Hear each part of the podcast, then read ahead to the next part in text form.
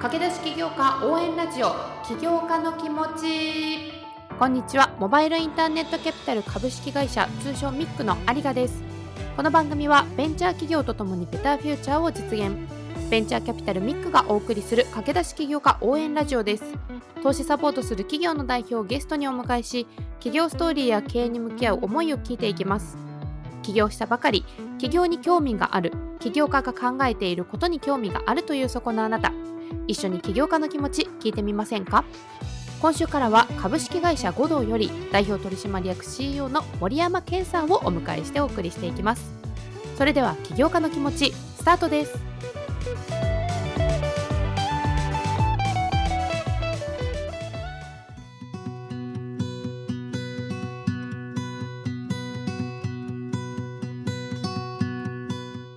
はい。ということで、本日はゲストにですね、株式会社五道より代表取締役 CEO の森山健さんをお迎えしております。森山さん、本日はよろしくお願いいたします。よろしくお願いします。1年半前に引き続き森山さんご出演なんですけれども、まずは私からですね、五道の紹介をさせていただきます。株式会社五道はですね、誰もが平等に社会参画の機会を得られる世界をというのをビジョンに掲げて、テクノロジーと科学を活用した包括的な世界の覚醒取り組んでいらっしゃいますということなんですが森山さんから改めて御社紹介をお願いできますでしょうか？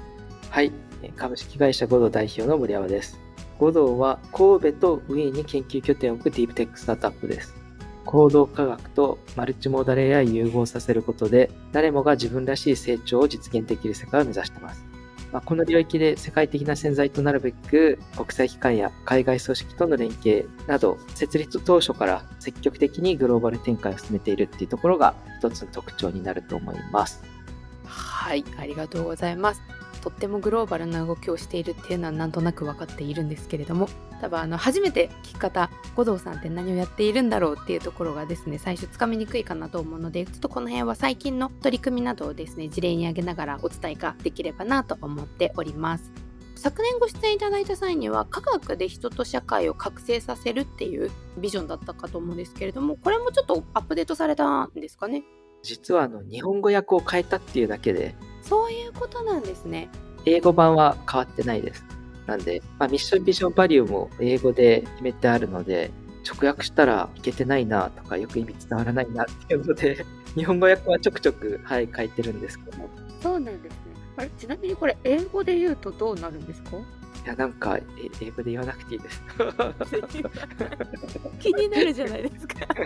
まさかの、かしこまりました。じゃあ、あの、日本語バージョンで今日はお届けしたいと思いますが、まず、あの、誰もが平等に自己成長や社会参画の機会を得られる世界へと覚醒をさせるとありますが、この課題に取り組もうと思った理由をお聞きしてもいいですか？まあ、いくつか理由はあるんですけど、まあ、やっぱり僕の中で大きかったのは、今の自分があるのは自分がラッキーだったからだっていう。もちろん人一倍努力してきたとか、頑張ってきたみたいな気持ちもある一方で、最近親ガチャっていう言葉がま出てきて明らかになってるように、まあ、なんだかんだ言って恵まれた環境に生まれて、恵まれた友人に支えられて、周りに応援されたからこそ今の自分があるなっていうのを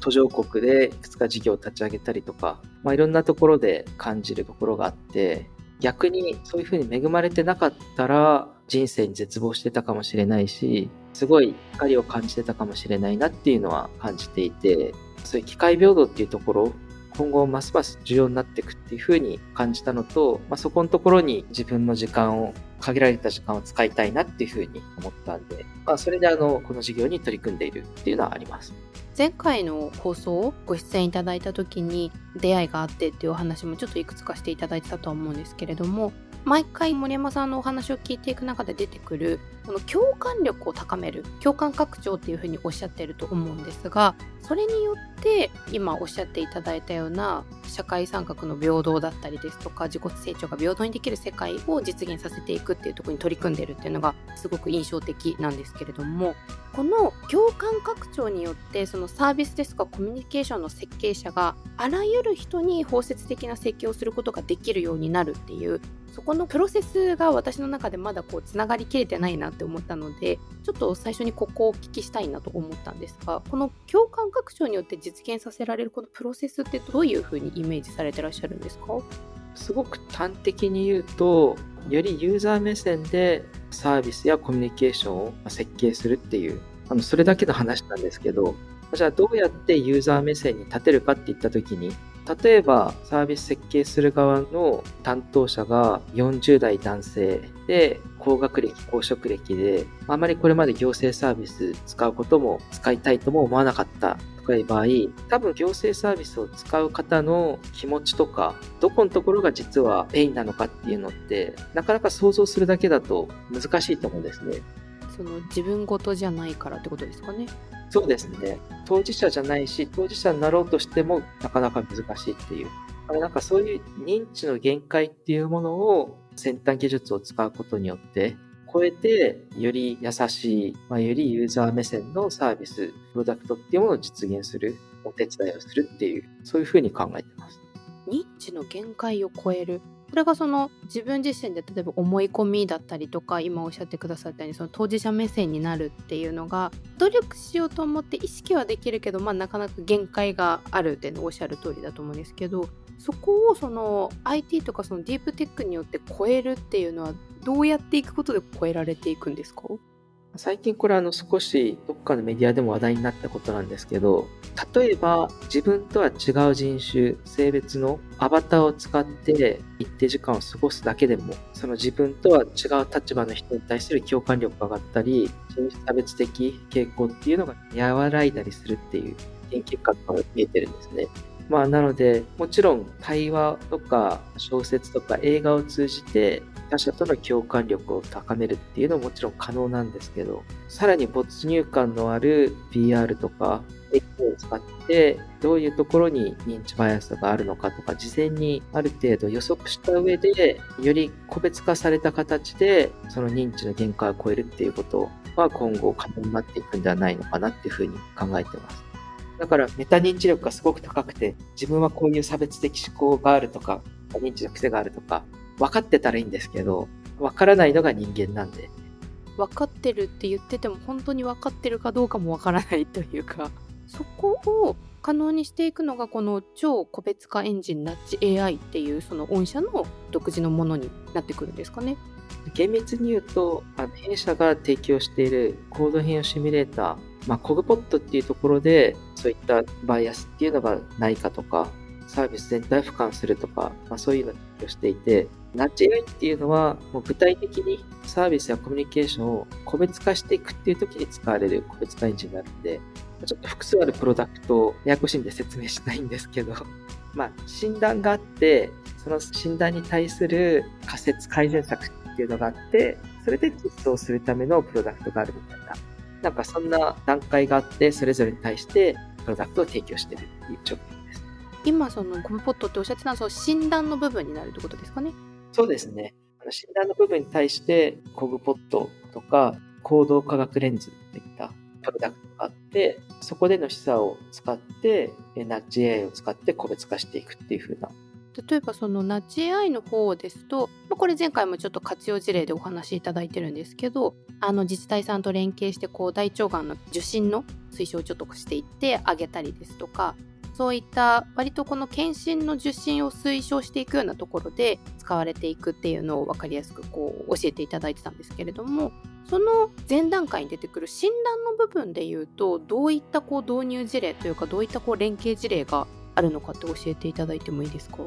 そうですね。あの前回ご紹介したがん検診受診干渉でも、実はあの診断の部分があって、そこの診断の部分で一人一人の行動特性っていうものをできるだけ短時間で特定した上で次の個別化された干渉を行ったっていうのがあるので説明しやすくするために省いたっていうだけでこれまでもずっと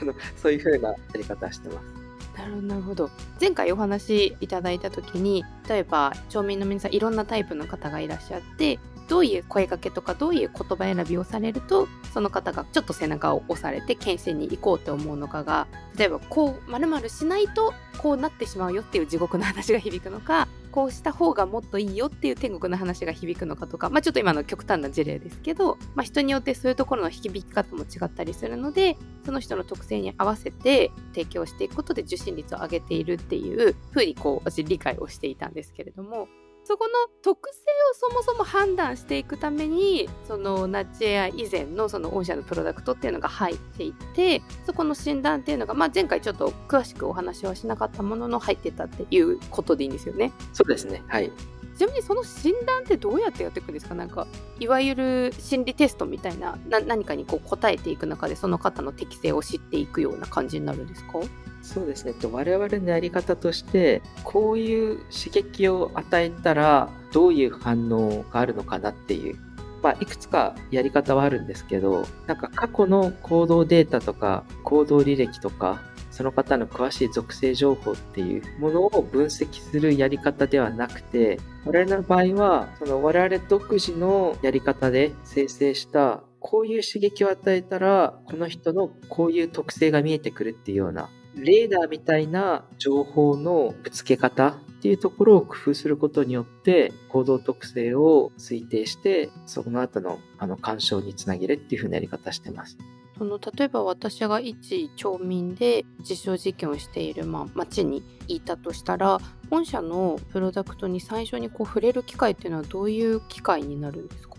その場合ははがきかショートメッセージでちゃんと納税しましょうねとか、ちゃんと特定検診行きましょうねとか、そういうことになると思います。ただ、行きましょうねって言っても聞かないのが人間なんで、そういうこれまでの進め方ではなくて、ちょっと工夫しているところが違いになります。最初の方は大体どの人にもあのこれからメッセージ送りますけど詐欺ショートメッセージじゃないんで安心してくださいね次の連絡待っててくださいね的なご挨拶的なところから始まるんですけど、なんかそういったところにどういう反応があるのかっていうところから、どんどんその人に合わせて個別化が進んでいくっていうふうな、そういうアルゴリズムになってます。なるほど。じゃあもう自然と情報を受け取った側がそれに対して何かしら起こした行動だったりとか反応っていうのを拾っていって、おのずと診断がされていって、最終的にその人の行動特性とかによってカスタマイズされた情報だったりとか、背中を押すようなメッセージとかっていうのが送られてくるっていうことなんですかね。で例えば今の受診の例で言うと受診に行きましたとか行きませんでしたっていう、まあ、結果は見えてくると思うんですけどその先にある丸山さんが冒頭でおっしゃってた認知の限界を超えるっていうその共感拡張っていうのはその先どういうふうに展開されていくんですか？共感拡張っていうのは少なくとも現段階ではサービス設計者側の話であってなんか市民とかユーザーとかそっちの方ではないです。多分そこが有賀さんの中で引っかかったところですよ。なるほどなるほど。そこはじゃあサービス設計側でとサービスを提供する側の方たちが例えばこういうメッセージを出したらこう動いてくれるだろうみたいな今までのその固定概念をどう崩していくかとかどうそこを拡張していくかっていう風なサービス設計側の人への働きかけっていうのでこの共感拡張っていうのが出てくる。そうですね。現段階ではそうなんですけど、まあ後で少し話すんですけど、共感拡張じゃなくて、本当は人間性拡張を歌ってるんで、ヒューマンオグメンテーションって言葉とか、ヒューマニティオグメンテーションって言葉を英語で使ってるんですけど。はい。あ、そっか。それをこう、日本語訳にすると人間性拡張になる。そうですね。だから、どうしたらより人間を人間らしくできるか。それで我々の人間らしさっていうのは、今後、より一人一人問われていくと思うので、なんかそこのところを広げていくようなプロダクトを提供できたらすごく面白いんじゃないかなっていうふうに思ってます。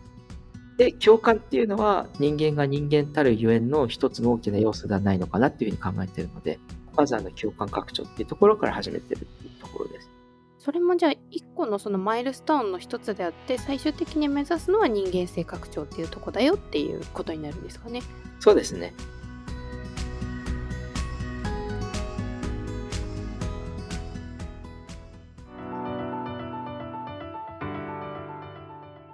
はい。というわけで、まずは五道さん、森山さんを迎えての1週目をお聞きいただきました。ありがとうございました。森山さんをお迎えしての収録っていうのもですね慣れてきてるはずなんですけど毎回台本作る時にこれってどういうことだったっけ？ってちょっと一回学習振り返りながら作っているんですが今回その直近で出したリリースとか会社のこのホームページとか、改めて見ながらですねなんか書いてて一瞬すごいうるっときたんですよ。なんか本当にいい会社だなって、なんかもう本当言葉が足りなくて本当申し訳ないんですけど、リリースで出している言葉の中に、テクノロジーと科学が誰かにとって都合のいい社会ではなく、より包括的な優しい社会を作るためには、あらゆる人々が理解可能な透明性の高さが不可欠ですと。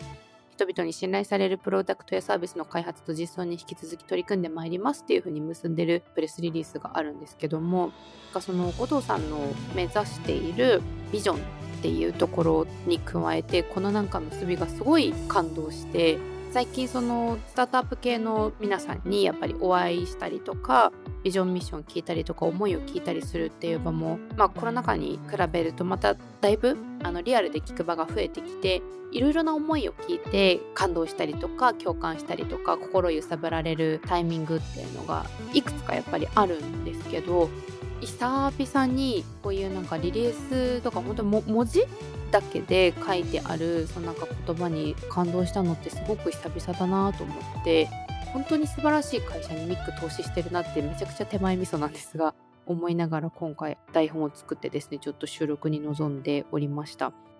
ビジョンの話でですね冒頭で森山さんからちょっとここ日本語に訳した言葉なのでって言って英語での言及は一旦避けた部分があったんですけれども収録後にですねこれですって言ってあの英語の原文もいただいたのでちょっとこちらは番組概要の方にですね載せてあらすじと一緒に載せておきますのでぜひ護道さんを知る一端としてですね皆さんにも改めて見ていただければ嬉しいなというふうに思います。とはいえちょっと1周目だけだと多分具体的にじゃあどういうことに取り組んでいて今どういうふうなプロセスを踏んでいるのかっていうのがまだまだちょっと伝わりづらい部分があると思うんですがご安心ください2週目でですねだいぶそこを具体的に掘り下げてお話しいただいているのでちょっとぜひですね2週目一緒に絶対聞いていただきたい回なので実証も楽しみにしていただければなというふうに思います。えー、ということで、ミックの公式ツイッターは大文字 MIC ミックで検索。番組パートナーでもある弊社もとき、そして私、有賀のツイッターリンクも番組ページに貼っておりますので、ぜひぜひフォローをお願いいたします。番組への感想コメントやミックへの相談もインフォメールや DM からも大歓迎ですのでお待ちしております。ということで引き続き次回も森山さんをお迎えしてお届け予定です。こちらも楽しみにしていてください。お相手はミックの有賀でした。